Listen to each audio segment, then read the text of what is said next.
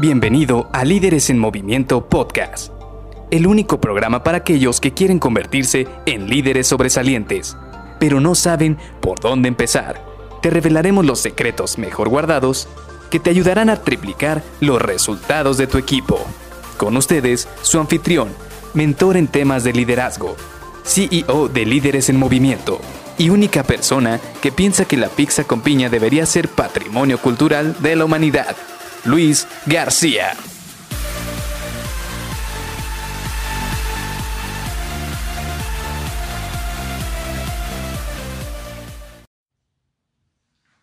Te voy a confesar algo. No existe la receta secreta para una sesión uno a uno. Hola, ¿qué tal? Soy Luis García y te doy la bienvenida a Líderes en Movimiento Podcast. Sí, como lo decía al inicio de este episodio, no existe como tal una receta que te permita tener infabilidad o que haga que sea a prueba de balas una sesión uno a uno. Y te voy a decir por qué. Porque todos y cada uno de nosotros somos un mundo en nuestra cabeza somos personalidades diferentes, tenemos un, entorno completamente diferente, tenemos diferentes aspiraciones y en nuestra cabeza rondan muchísimos pensamientos completamente diferentes. Es decir, tenemos objetivos de vida muy diferentes entre todos y cada uno de nosotros. Y esto es muy bueno porque nos permite y nos da a todos y cada uno de nosotros individualidad a todos nos vuelve personas que tenemos diferentes objetivos, diferentes formas de pensar, diferentes maneras de concebir el mundo. Y esto es precisamente a lo que nos vamos a enfrentar cuando tengamos nuestras sesiones uno a uno. Por eso debemos ser conscientes de esta situación. Ser conscientes de que precisamente todos y cada uno de nosotros tenemos una manera completamente diferente de abordar un tema. Y te voy a ser sincero, sí hay una estructura que me ha funcionado durante los últimos años para poder tener una reunión uno a uno efectiva. Sin embargo, aún así, como te digo, no es como tal una receta infalible, porque muchas veces van a ocurrir cosas dentro de este proceso que van a volverse una desviación. Por ejemplo, que alguno de tus colaboradores diga algún tema saque algún tema o diga algún comentario que quizás no te haga clic dentro de, ti o de tu forma de pensar. Y esto es muy normal y para todo esto una herramienta que tienes que tener a la mano siempre es la inteligencia emocional. Es decir, tienes que ser capaz de entender que pues prácticamente todos y cada uno de nosotros tenemos una manera diferente de concebir el mundo, como le decía al inicio de este episodio, y ser capaces de reaccionar de una manera pues digámoslo, positiva o asimilando estas diferencias del mundo de una manera madura y de una manera tranquila.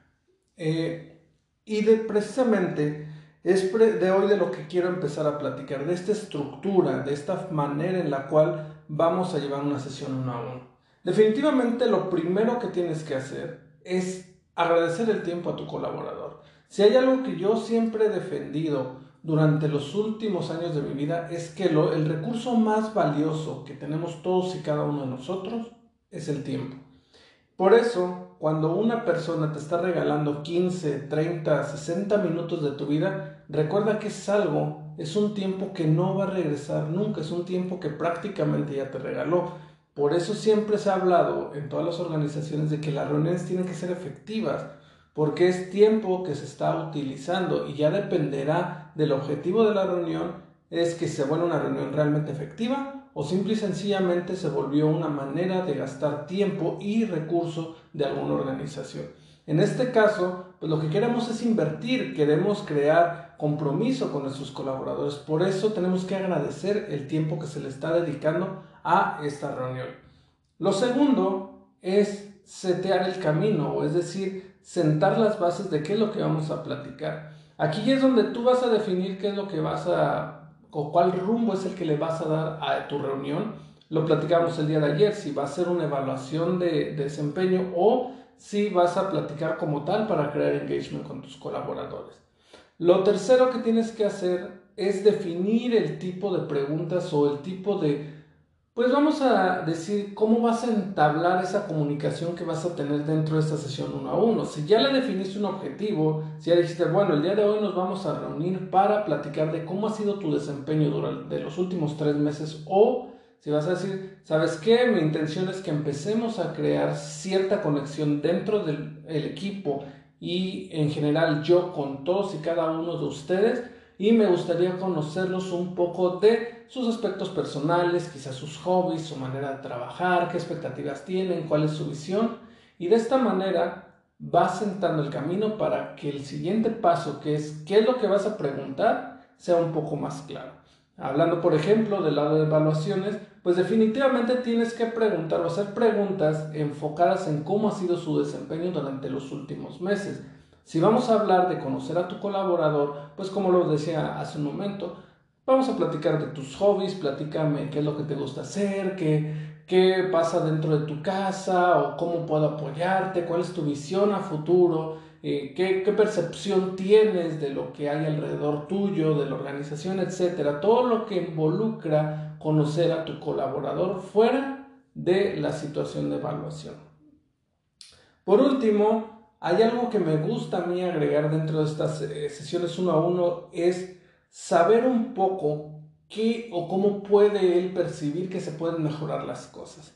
Y esto sí es de ley independientemente si es una evaluación de desempeño o si es una, es una reunión para conocer a tu colaborador. Porque muchas veces tu colaborador está en el campo de batalla. Ese miembro del equipo está ahí con los, este, con, ¿cómo decirlo? Con la herramienta en mano, está trabajando, está en el día a día y él puede percibir cosas que de repente tú dejas de percibir. Y ahí es muy importante que te acerques con él y te empiece a compartir todas esas posibles mejoras que se pueden dar dentro del sistema y de la organización.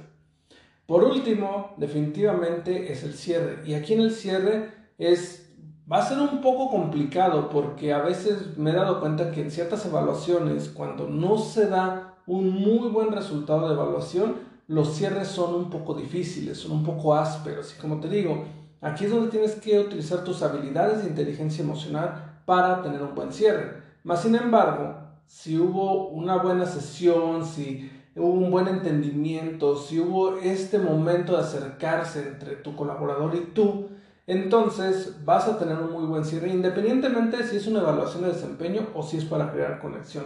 Todo depende de la apertura que tengan ambas partes, de cómo se cree esta apertura y cómo se vaya llevando esta plática.